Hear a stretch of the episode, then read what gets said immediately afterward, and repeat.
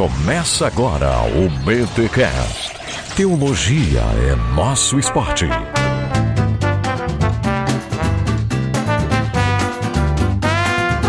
Muito bem, muito bem, muito bem. Começa mais um BTcast de número 281. Eu sou Rodrigo Bibo e agora eu tô entendendo porque tem pregação que é muito boa doutrinariamente, mas chata de ouvir, que Deus o livre. Eu sou o Cristiano Gaspar e não existe Atos 29 sem contextualização. Ó. Oh. Eu sou Marquito Lopes, não subestime ou superestime a cultura. Muito bem, gente, estamos aqui com direito a latido de cachorro no fundo.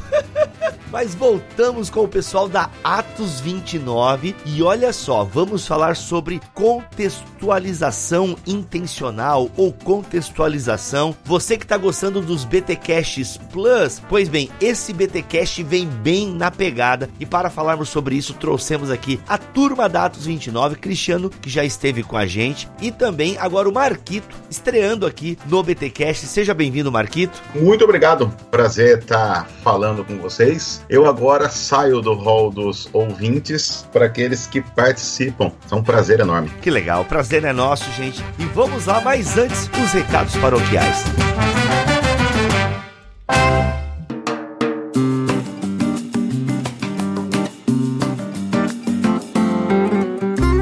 Recados paroquiais dessa semana, Cristiano está chegando à Conferência Atos 29, ou Atos 29, Conferência 2019, com o tema Legado. E aí, cara, o que, a gente pode esperar dessa conferência da Atos 29 esse ano? Pois é, Bibo. Esse ano a gente chega na nossa décima edição da Conferência da Atos 29 aqui no Brasil. E para celebrar esses 10 anos de conferência, a gente vai vir com esse tema, legado, plantando igrejas, cumprindo a missão.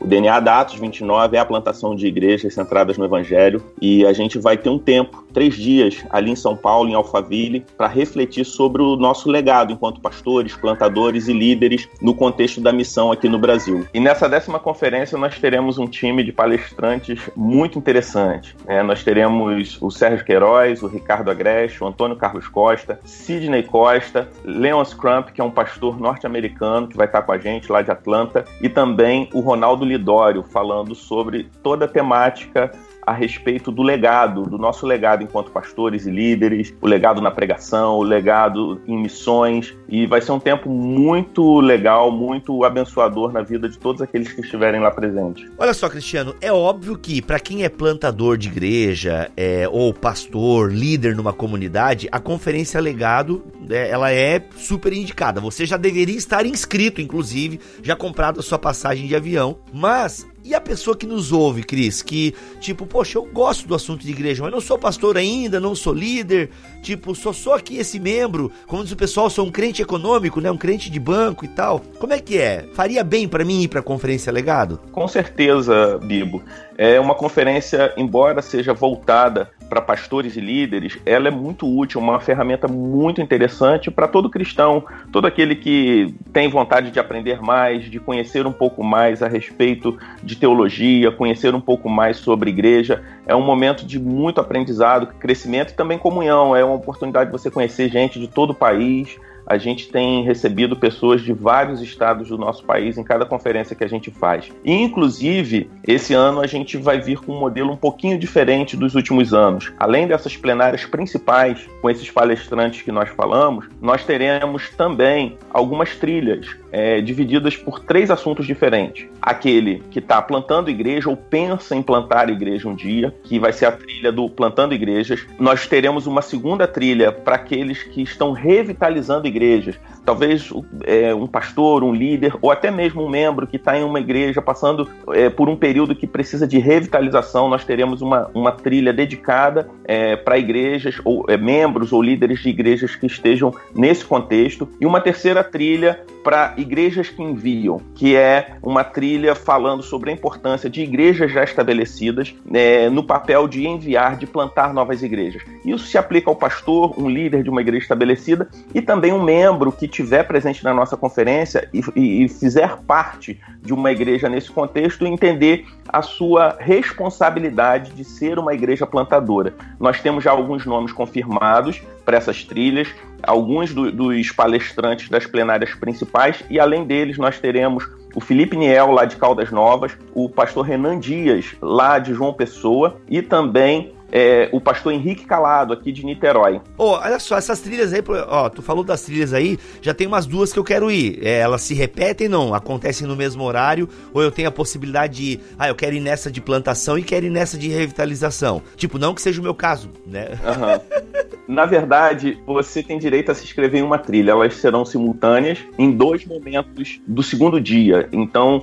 em, em dois horários, nós teremos as trilhas acontecendo ao mesmo tempo em duas sessões, mas elas serão simultâneas. Então, mas eh, a intenção é até mesmo que você participe é, da trilha que mais se adequa à realidade da sua igreja local. Ótimo, muito bom. Gente, tá aí então. Atos 29, Conferência 2019, 10 a 12 de abril, na Igreja Batista Memorial de Alphaville, São Paulo. Então já vai lá, já compra sua passagem de avião, já entra lá, se inscreve. Tem tu, ô Cristiano, na inscrição já tem hospedagem não? Não tem hospedagem, Bibo, mas o que nós conseguimos é uma parceria com o Hotel Quality. Se você fizer a inscrição na conferência é, Legado pelo site conferencialegado.com, após confirmar a sua inscrição você pode fazer contato com o Hotel Quality lá de Alphaville. A gente pode colocar aí as informações na, na descrição aqui do podcast. Você ligando para o Hotel Quality e falando que você está inscrito na Conferência Legado na Igreja Batista Memorial de Alphaville, eles têm uma tabela de preço especial.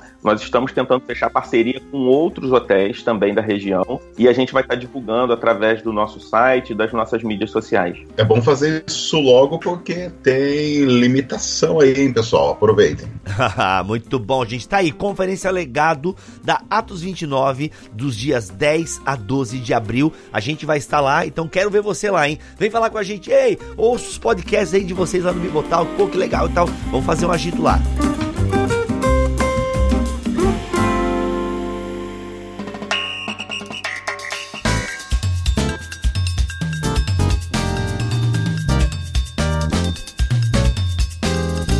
Gente, vamos falar então de contextualização, né? Eu sei que essa palavra, né, esse conceito por si só, ele é muito abrangente. Mas até a primeira pergunta que eu vou te fazer, Marquito, é. Eu ia te fazer outra, mas eu vou te fazer outra. Uhum.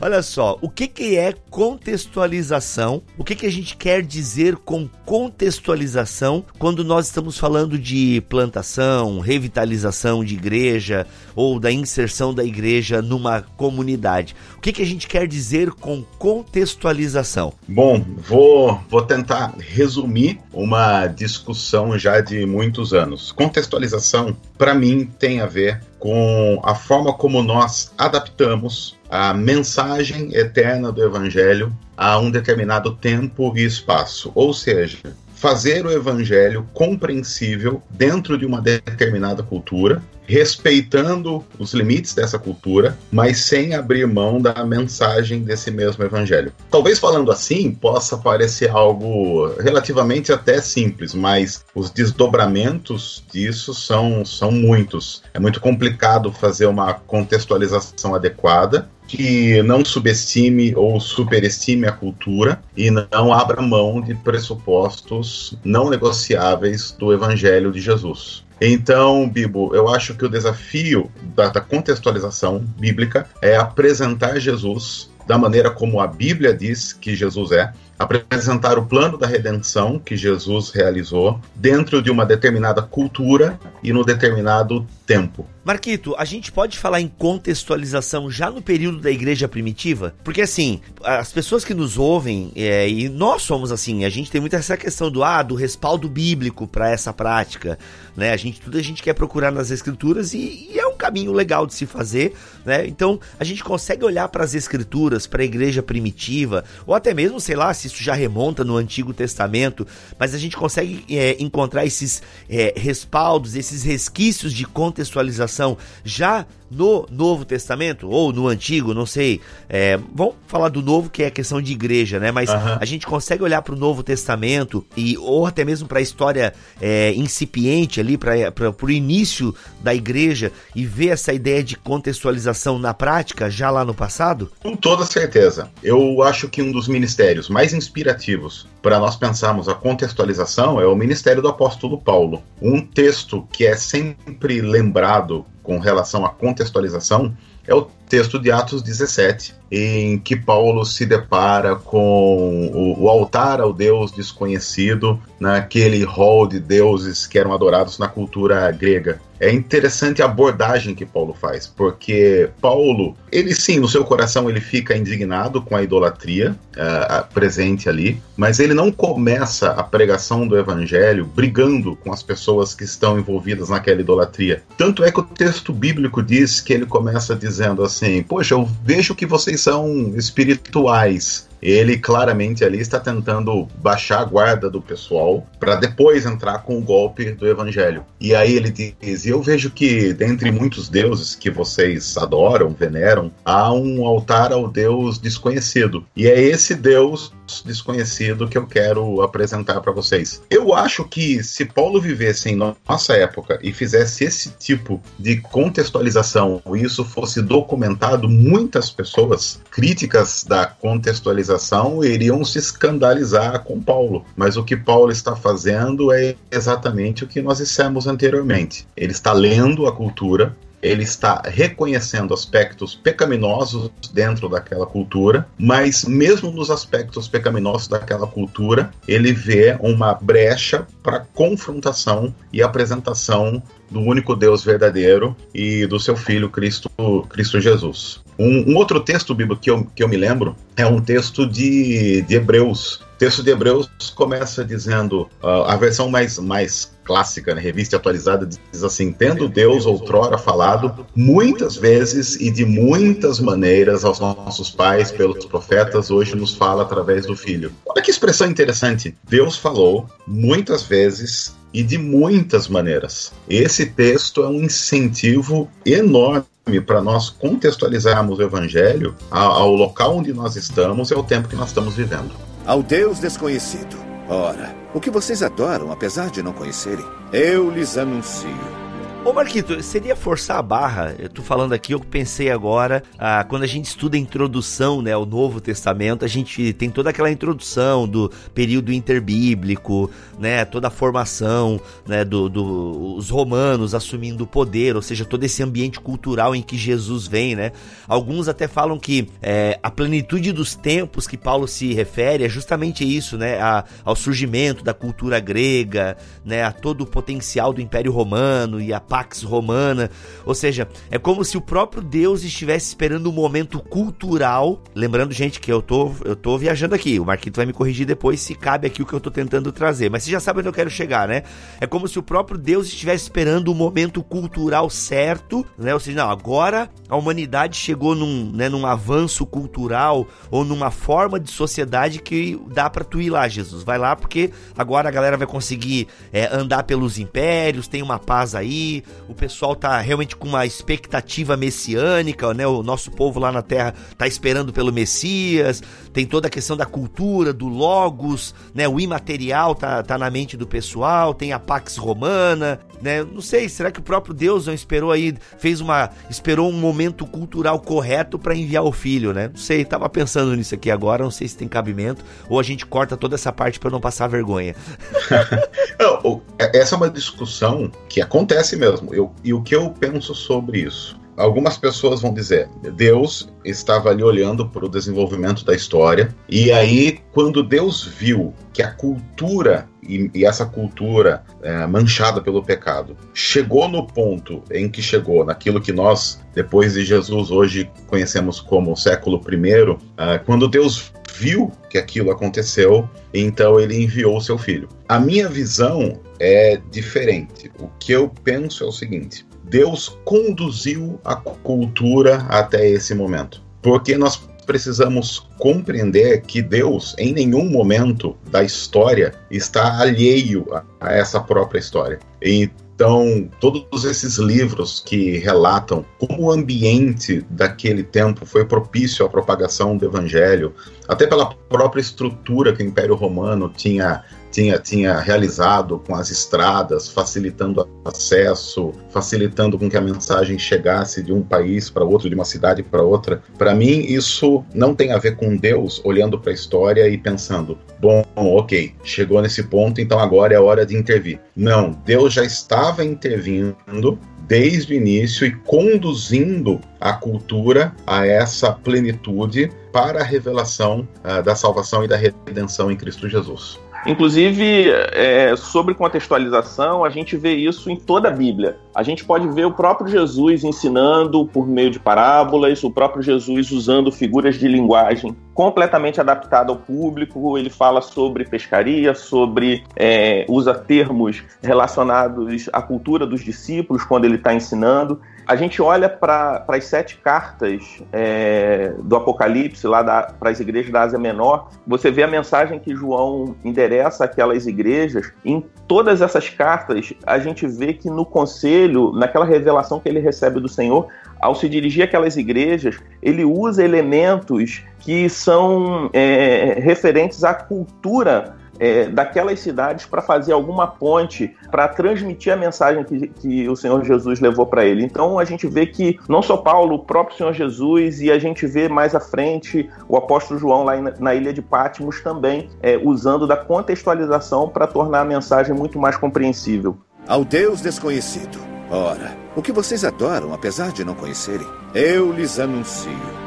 Marquito, tu falaste ali na tua entrada e também em algum momento da tua fala sobre é, superestimar e subestimar a cultura. Sim. O que seria isso dentro desse contexto da contextualização? E até para o pessoal, quem sabe, fixar bem a ideia do que tu quer dizer com isso, né? Ou o que os teóricos querem dizer com isso aplicar o caso de Paulo ali no, no Areópago, né? O que, que seria. É, aliás, o que, que você quer dizer, né? Com superestimar e subestimar. E aí, se tu puder usar, não sei se dá para usar Paulo no Areópago para exemplificar esses dois conceitos. Eu, eu acho que esse texto explica muito bem esse conceito. O que acontece é que quando a gente vê Paulo diante da idolatria, esse é um aspecto cultural muito forte ali naquele contexto. Se ele, se Paulo superestimasse a cultura, ele iria dizer o seguinte: olha, é a cultura desse povo, nós talvez não, não, não precisemos entrar nessa cultura com uma pregação monoteísta, seria melhor nós respeitarmos essa cultura porque, veja, é, é, idolatria, e a Bíblia fala contra a idolatria, mas a Bíblia fala contra a idolatria num contexto em que a idolatria era algo muito pior do que é nesse tempo, porque o contexto tem a ver com os Dez Mandamentos, o povo entrando na Terra Prometida. Então, veja, eu estou fazendo aqui um esforço para tentar dizer que uma cultura idólatra não é pecaminosa, mas ela foi foi pecado numa época em que Deus viu que isso era muito ruim, mas agora, de acordo com a cultura, não é tão ruim. Eu estou fazendo aqui uma bagunça para tentar mostrar como superestimar a cultura começa a colocar a mensagem cristã de escanteio. Então, Jesus não é o caminho, ele é um dos caminhos possíveis. Jesus não é a verdade, ele é uma de, de muitas possíveis verdades. Ele não é a vida, ele é uma forma de você encontrar a vida. Pessoas que estão pensando assim estão superestimando a cultura, colocando a cultura acima da revelação bíblica. Então, esse para mim é o problema de quem superestima a cultura. Agora, do outro lado, como reação a isso, veio o movimento do pessoal que subestima a cultura, dizendo nada, absolutamente nada que faz parte da cultura presta e nós não temos que nos preocupar em usar qualquer aspecto da cultura para nos comunicar. Você começou uh, o programa falando que agora você entende por que, que algumas pregações são, são chatas, Imagine alguém que diz assim: ah, não, eu não, não acho que a gente deve usar um aspecto cultural para pregar o, o evangelho. Mas essa pessoa que está dizendo isso está falando um português. Uh, ou uma linguagem, ou uma, um idioma de onde ela mora. E está provavelmente seguindo uma liturgia do século XVI. provavelmente é muito provável, como se isso não estivesse inserido numa determinada cultura, num determinado tempo, espaço. Eu sou de, de Piracicaba, e eu acho que o sotaque me denuncia. Vejam, meu sotaque tem a ver com uma determinada cultura, o seu sotaque também tem a ver. O, o R do cristiano mostra que ele é do Rio de Janeiro. Então não dá para subestimar a cultura. A cultura faz parte, quer nós queiramos ou não, daquilo que nós falamos, da forma como nós pregamos e, do e dos exemplos que nós acabamos usando. Então, então, resumindo, subestimar a cultura é imaginar que eu não sou influenciado por ela quando vou pregar o evangelho, nem deveria ser, mas isso é impossível. E superestimar a cultura é colocar a cultura acima da revelação bíblica, o que é inaceitável. Uhum, ou seja, eu moldar o evangelho totalmente à cultura. Uhum. E, e o subestimar é você também não moldar em nada, você não, tipo, não encaixar o evangelho, não é bem encaixar, mas de alguma forma fazer o evangelho entrar nessa cultura, dialogar com ela sem perder as bases e os princípios, né? Ao Deus desconhecido. Ora, o que vocês adoram, apesar de não conhecerem, eu lhes anuncio. Por exemplo, tem um caso que eu achei meio chocante, assim, e eu até compreendo, que, pô, era dia das mães. E, e, a igreja no qual eu vi esse vídeo, o, o, o, pastor não pregou sobre os dias das mães. Ele não é obrigado, entendeu? Mas eu achei engraçado, assim. Eu vou dar um exemplo aqui, eu nem sei se ele cabe, mas é que eu achei engraçado. Era dia das mães e ele pregou sobre o endemoniado gadareno, entendeu? Por quê? Porque era a liturgia, digamos, era a sequência da pregação expositiva. E ele falou uma frase assim, porque eu acredito que o calendário da igreja não deve ser é, moldado pela cultura, sabe? Não deve ser moldado pelo calendário do mundo. Então, assim, eu entendo que é uma opção, mas eu fico pensando assim, é, e eu sei porque já aconteceu com a minha mãe isso, que eu levei a minha mãe, poxa, minha mãe não é evangélica, e a gente convidando a mãe para ir na igreja. Daí, pô, vou, já sei, vou levar a minha mãe num dia das mães. Por quê? Porque se entende, né, ou na minha cabeça eu entendia que, poxa, talvez tenha uma palavra voltada para mulheres, voltada para as mães, para a maternidade, né? Ou seja, vai ter uma identificação. A minha mãe vai chegar lá, não vai se sentir tão deslocada. O que para minha surpresa foi mais um culto reteté, onde o cara pregou sobre, sei lá, os sete mergulhos de Namã e tipo a minha mãe ficou lá, né, naquele culto reteté, não teve identificação com nada. E aí eu fico pensando também se a pessoa tivesse nesse culto tendo levado a mãe para pra, né? Pô, quero que a minha mãe vá na igreja, eu vou levar no dia das mães. De repente, não, hoje é sobre o um endemoniado gadareno. Então, assim, é, eu fico um pouco dividido com isso, né? Se a gente às vezes não deveria aproveitar o calendário, se não é um pouco essa inserção, né? Essa, é, usar a contextualização a nosso favor.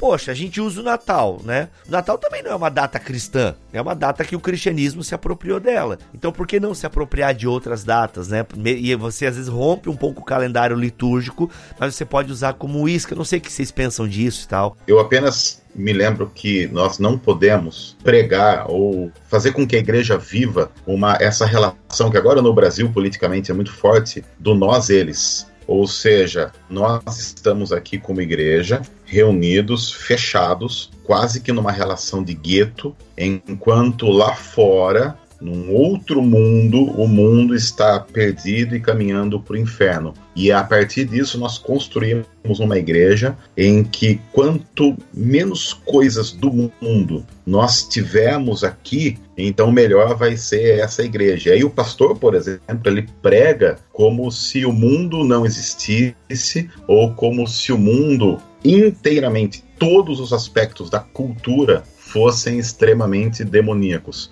Mas ao mesmo tempo as pessoas que estão lá reunidas, elas estão vestidas de acordo com o tempo e de acordo com uma determinada época, mesmo que estejam vestidas de acordo com o século 18, 17, 16. Então, isso simplesmente não existe, não, não, não, não tem como, como viver uma espiritualidade assim. Mas lembrando, a gente também não vai abrir as portas e fazer concessões sem analisar todas as coisas à luz do ensinamento bíblico. Mas tem uma coisa importante aí, Bíblia. Esse exercício demanda trabalho, demanda uma percepção e demanda algo que para mim é fundamental. Demanda amor. A contextualização para mim é uma demonstração de amor, porque eu quero que aquela pessoa, onde ela está e a partir de onde os pés dela estão pisando, conheça a Cristo Jesus e conheça a mensagem do Evangelho. Ninguém fica tão idiota quanto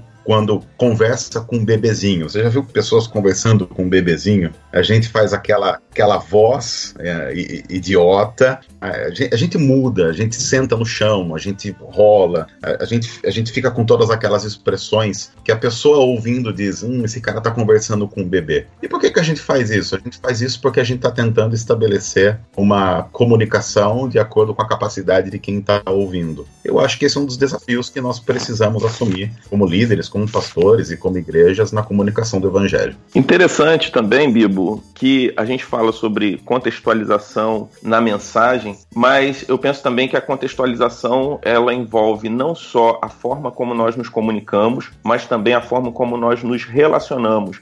Você falou sobre liturgia, mas eu vejo que às vezes a gente peca é, na forma como a gente contextualiza a nossa dinâmica como igreja.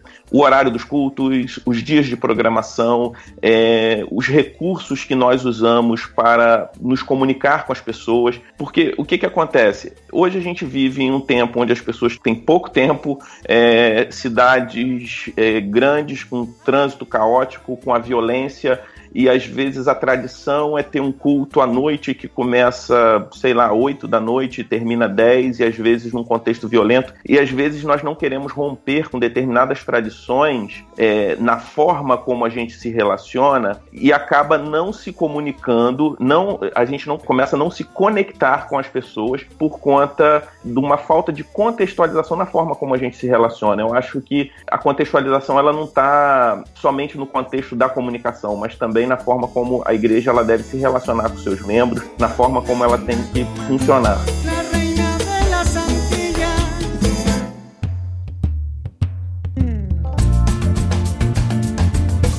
Marquito, tu falaste ali que contextualização demanda trabalho, né? Você usou uhum. a, a, base é o amor, mas é, falando aqui em termos de trabalho, a gente não tem como abordar, gente, né? Tudo isso aqui é só um ampassant, é introdutório. A gente vai retomar esse tema em algum momento no BTcast Plus também em breve. Mas Marquito, por onde começar essa contextualização? Digamos, o pessoal está nos ouvindo agora, porque assim, isso não é só para líder e pastor de igreja. Você que é líder de ministério, você que é um cristão, está na universidade faculdade, está no seu ambiente de trabalho, enfim. Por onde eu começo, né? Pra gente tentar é, avançar um pouco assim. Tá, demanda trabalho, Marquito, mas por onde eu começo esse trabalho? O primeiro trabalho, e esse é o mais difícil para nós, pastores e aí também é, membros de igreja é o trabalho de ouvir a cultura. E quando eu falo ouvir a cultura, parece algo como assim ouvir a cultura? Nós, nós cristãos, pelo fato do chamado, da questão da grande comissão, nós imaginamos que o nosso objetivo é ir para o mundo para pregar o evangelho. Isso é verdade. No entanto, antes de abrir a boca, nós precisamos ouvir algumas perguntas. O que as pessoas estão perguntando? Quais são suas inquietações? Sobre o que elas falam, por que elas falam sobre o que elas falam, para que nós possamos responder a essas inquietações e perguntas geradas pela cultura com o Evangelho de Jesus. Nós cremos que Jesus é, mata a, a nossa fome, mas as pessoas têm fome exatamente do que? Nós precisamos compreender isso para saber qual é o link que nós vamos fazer para a pregação do evangelho. E aí, nós, cristãos, eu estou falando cristãos evangélicos brasileiros, temos a tendência de sermos péssimos ouvintes das pessoas. Nós queremos dar as respostas sem saber exatamente quais são as perguntas. Há uma, há uma frase que é famosa e ninguém sabe ao certo dizer quem é o autor dela, que, que diz que a, que a igreja ela tem a tendência de responder corretamente as perguntas. Só que ela está hoje respondendo as perguntas que ninguém mais está fazendo. E esse, esse é um problema de quem não fez o primeiro trabalho uh, demorado para uma contextualização, que é ouvir as pessoas. Dizem alguns que o Keller mesmo fez isso quando chega em Nova York. Muitos contam que o primeiro ano dele, lá em Nova York, foi sentado nas cafeterias e nas praças, ouvindo as conversas das pessoas e anotando absolutamente tudo, porque ele queria saber exatamente quais eram as inquietações do coração das pessoas naquela região. Então, acho que esse é um trabalho que nós precisamos fazer. Quando Keller começa a pregar, e ele começa a pregar exatamente sobre os temas que as pessoas pessoas estão trazendo em seu coração, a gente pode pensar assim: puxa, ele é um gênio. Sim, o Keller é um gênio, mas o, o trabalho de ficar ouvindo, anotando, pesquisando, fez parte fundamental desse processo e nós precisamos fazer isso. Ao Deus desconhecido. Ora, o que vocês adoram, apesar de não conhecerem, eu lhes anuncio.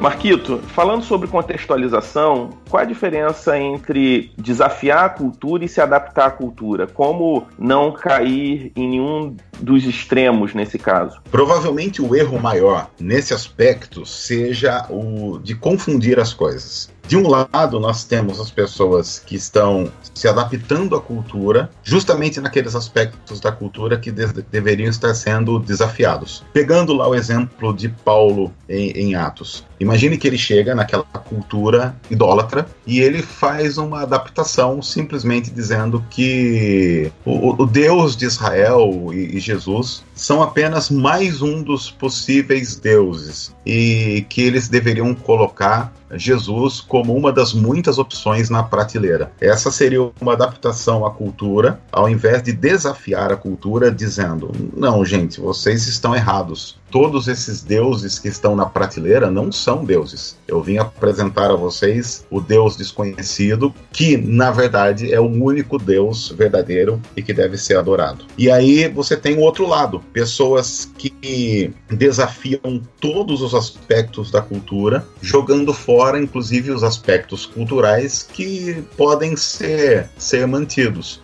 Um exemplo claro disso é como a igreja trata a questão musical. Hoje, em muitos lugares, essa discussão já não existe, mas nós precisamos lembrar que somos filhos de uma geração que ficou discutindo e discute em alguns lugares ritmos. Quais ritmos são adequados, quais não são adequados, e geralmente os ritmos adequados são aqueles que vieram de fora, também carregados por uma cultura, mas nós aceitamos esses ritmos como culturalmente cristãos, enquanto os nossos ritmos não são tão cristãos assim. É que louvar a Deus com forró, né, cara, fica mais difícil mesmo. Agora um tecladinho ali, pô, Hilson, fica mais massa.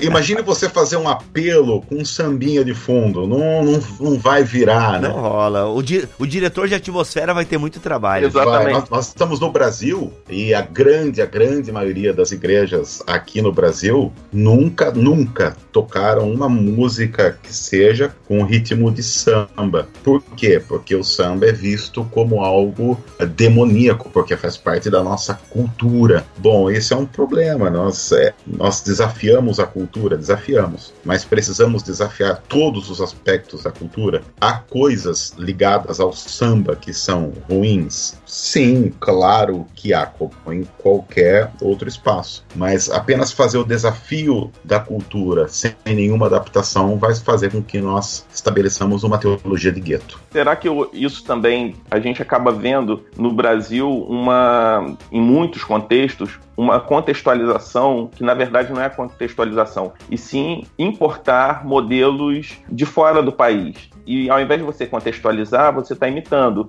E a gente vê, por exemplo, está na moda hoje em dia, colocar aquele púlpito Hillsong, pintar a parede de preto, o pregador, ele usar, alguns anos atrás era camisa xadrez, hoje em dia virou a camisa floral, e, tá, e, e as igrejas estão se contextualizando com uma outra cultura, e não exatamente com a cultura brasileira. Isso acho que precisa ficar bem claro também. Contextualizar é você fazer uma leitura da sua cultura local e não exatamente copiar um modelo lá de fora, que em alguns aspectos está contextualizado, mas com a cultura de lá e não a nossa. Entendi. Cristiano, eu concordo contigo, mas em defesa, até porque eu comprei uma camisa floral, eu tenho que. Só pra não jogar fora, né? Claro, pra não jogar fora, eu tenho que fazer alguma coisa em minha defesa aqui, mas aquele púlpito também é maravilhoso. Tem que dizer que aquele púlpito é bonito pra caramba. Ao Deus desconhecido. Ora, o que vocês adoram, apesar de não conhecerem, eu lhes anuncio. Então, assim, será que, por exemplo, a gente tem falado aqui de um modelo, né? Camisa tal, púlpito tal, parede assim. Mas será que hoje em dia a gente olha para esses elementos e a gente se identifica tão rápido com eles? Né? Não à toa, esses modelos fazem muito sucesso entre os jovens e por aí vai. E aqui a gente não tá entrando em mérito se é certo ou errado, tá, pessoal? Ninguém tá julgando ninguém aqui. Mas eu vejo assim que às vezes a gente adapta, né? E, e é tão bem aceito porque a gente vive nesse mundo global, é, sabe? Nessa aldeia global. Nossa, eu tô muito telecurso 2000 agora, mas vocês estão entendendo o meu ponto, assim? Porque a gente vê na internet, a gente vê foto das igrejas lá de fora, sabe? Então eu olho um púlpito desse jeito. Eu vou falar, gente, eu queria ter dinheiro para comprar para minha igreja aquele púlpito, mas é dois conto e meio. Não dá né? O caixa da igreja tá falido, mas assim, eu acho um púlpito maravilhoso, porque ele é bonito mesmo, cara, e ele é prático, ele é inclinadinho, ele é maravilhoso. Mas se eu quero dizer isso, sabe? Sabe que a gente é errado isso, né? É, esse é o meu ponto. Eu tenho que fazer um púlpito com pau Brasil que eu que voltou lá de Portugal, sabe? Esse é o meu ponto, sabe? Ô Bibo, eu não vejo problema em importar elementos é, de uma outra cultura, uma vez que está tudo misturado hoje em dia por conta da globalização. A que, grande questão é quando eu desprezo completamente todos os elementos da minha cultura. Então, como o Marquito falou sobre ritmos brasileiros, e eu acho que isso acaba é, influenciando até mesmo nas músicas. A gente, eu tenho a impressão, tá? não posso afirmar isso porque não, não é com base em um estudo, nada disso. Mas eu tenho a impressão que hoje a gente traduz mais música do que compõe música brasileira é, no contexto das nossas igrejas. Muitas dessas músicas traduzidas são excelentes. Muitos elementos desse de, para a igreja, como a cor da parede, o, o modelo do púlpito, tudo isso é legal. Não vejo problema você importar alguns elementos. A minha questão, a grande questão é, é um desprezo completo dos elementos da nossa cultura. Eu acho que tem que haver um equilíbrio. Eu acho que nós podemos e devemos, sim, uma cultura globalizada, fazer uso de elementos de outras culturas, de outros países, mas a gente tem que estar atento também com a cultura do nosso país e trazer esse, esses elementos, porque, de alguma forma, a gente pode não estar comunicando com um determinado público do nosso país que é muito mais ligado à nossa cultura, que valoriza muito a nossa cultura. E a gente precisa, precisa de alguma forma, valorizar isso. Aqui eu tenho que citar a Ponte, né? Sou fanzaço da Ponte lá em Recife, do, do meu brother Guilherme Franco, Digo e o Guilherme Alves, e toda a equipe deles, mas é, lá eles fazem, eles abrem a igreja para vários espaços culturais, né? Teve até, é, acho que, eu, não, eu vou falar errado aqui, e você me corrige depois, mas questão de o dia do frevo lá, sabe? Uma questão bem cultural, típica do Recife antigo lá, e esse diálogo com a cultura é legal, né? Porque né, a igreja tá participando desses espaços, né? Ocupando esses espaços culturais e tal. Realmente achei isso muito legal. Eu ia falar um negócio aqui que eu não sei se, se vai ficar ruim, né? Eu ia falar, por exemplo, um exemplo de, de contextualização para mim é o Marquito, que prega com camisa do Corinthians. Ele está se comunicando com os marginalizados. olha aí, Brasil, olha aí, hein? Isso tá gravado, Brasil. Começa a provocação, Brasil. Olha só. Eu nem, eu nem vou entrar nesse, nesse ponto, Bibo, porque uh, o Cristiano torce para um time. Bom, vou fazer o quê? Não tenho nem o que dizer. Ok, ok. Depois vocês lavam roupa suja de vocês aí. eu queria só é, dizer uma coisa sobre o que o, o Cristiano estava dizendo, e é, e é, verdade. O problema com relação a, a esses esses modelos é que nós no Brasil temos a tendência de comprar um modelo fechado. Então nós fazemos apenas uma réplica de tudo que está sendo feito lá fora. Então eu, eu já vi muitos pastores que viajam para os Estados Unidos, visitam uma igreja X e eles depois quase que implantam uma filial não autorizada da igreja X aqui em nosso país, esquecendo-se que só tem é, uma diferença lá Estados Unidos, aqui Brasil. Então esses, esses modelos fechados, claro que há aspectos é, de igrejas nos Estados Unidos, em outros lugares, que são muito interessantes, podem ser trazidos. Esse não é o ponto. O, o ponto é você pegar qualquer igreja como um case de sucesso, tentar trazer para uma realidade que não é a realidade do tal case de sucesso. Ao Deus desconhecido. Ora, o que vocês adoram, apesar de não conhecerem, eu lhes anuncio. Marquito, pra gente até caminhar pro final do nosso papo, a gente poderia falar então respeitar as narrativas culturais? Sim, mas, de novo, um, um grande problema dos líderes e das igrejas é que elas simplesmente não conseguiram compreender quais são as narrativas culturais de onde elas estão inseridas. Você está no sul do Brasil, eu estou no sudeste, assim como cristiano. E mesmo no Sudeste, quantas narrativas culturais diferentes nós temos? Cristiano está na cidade do, do, Rio de Janeiro, uma cidade de efervescência cultural histórica. Eu estou em Piracicaba, que tem uma cultura muito forte, mas é uma cultura muito mais ligada àquela cultura caipira do interior de São Paulo, a questão da, da, moda, moda de viola. Você no sul que tem uma outra narrativa diferente da do Cristiano e da minha. E o problema é quando nenhum de nós conhece a narrativa do local onde, onde estamos inseridos para poder responder a essas narrativas com confrontação e com adaptação quando necessário. A sua palavra final, Marquito, o que, que você acha aí que pra gente que começou esse assunto, tem muito mais coisa pra gente falar, mas assim, dentro do que a gente conversou aqui nesse episódio, o que, que você acha assim? Não, preciso terminar esse episódio falando isso. Eu quero, eu quero terminar desafiando as pessoas que estão nos ouvindo para que ouçam a cidade, ouçam as pessoas, as suas inquietações, o que elas estão dizendo e por que elas estão dizendo o que estão dizendo, por que estão expressando esse tipo de sentimento, de onde vem isso, ou ouvir a voz de Deus no meio da cidade, a graça comum se manifestando. É legal tu falar isso que não é para ouvir Daniela Mercury, né? É para ouvir Deus. O som dessa cidade sou eu.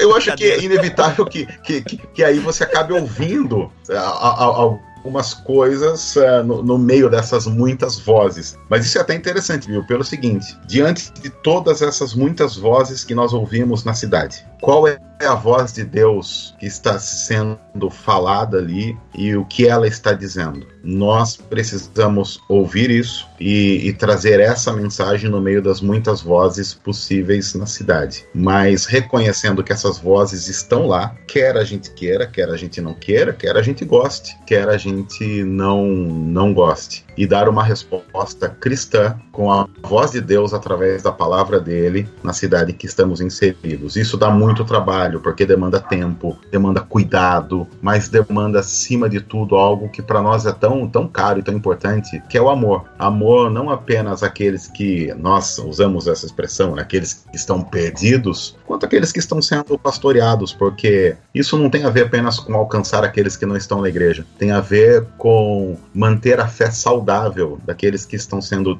discipulados e pastoreados dia após dia. Cristiano, sua palavra final? A Atos 29 valoriza a questão da contextualização. Um dos nossos valores é o engajamento cultural. E eu creio que esse é um tema importantíssimo e nós valorizamos isso por entender que o engajamento cultural ele é fundamental para a relevância da igreja, para que a igreja ela esteja é, sendo relevante no seu tempo, na forma como ela se comunica, na forma como ela se relaciona com a cidade, na forma como ela se relaciona como igreja, é, a forma como ela vai montar os seus horários, a sua dinâmica de funcionamento, estando antenada à forma como, como as pessoas da cidade vivem. Então, eu acho fundamental essa questão do, do engajamento cultural cultural, da, da contextualização. E a gente e é um trabalho constante, porque a cultura muda, as gerações mudam e acaba sendo um trabalho constante porque você tá, tem que estar sempre ouvindo a cidade para que você não fique parado no tempo e deixe de se comunicar com aqueles que precisam escutar a mensagem do evangelho e é um desafio, é o desafio desse trabalho constante. A, o engajamento cultural, a contextualização, ela nunca para. É isso aí. Termino lendo o Tim Keller. A contextualização saudável mostra às pessoas que os enredos de suas histórias só podem ter um final feliz em Cristo. Olha aí, coisa linda. Amém.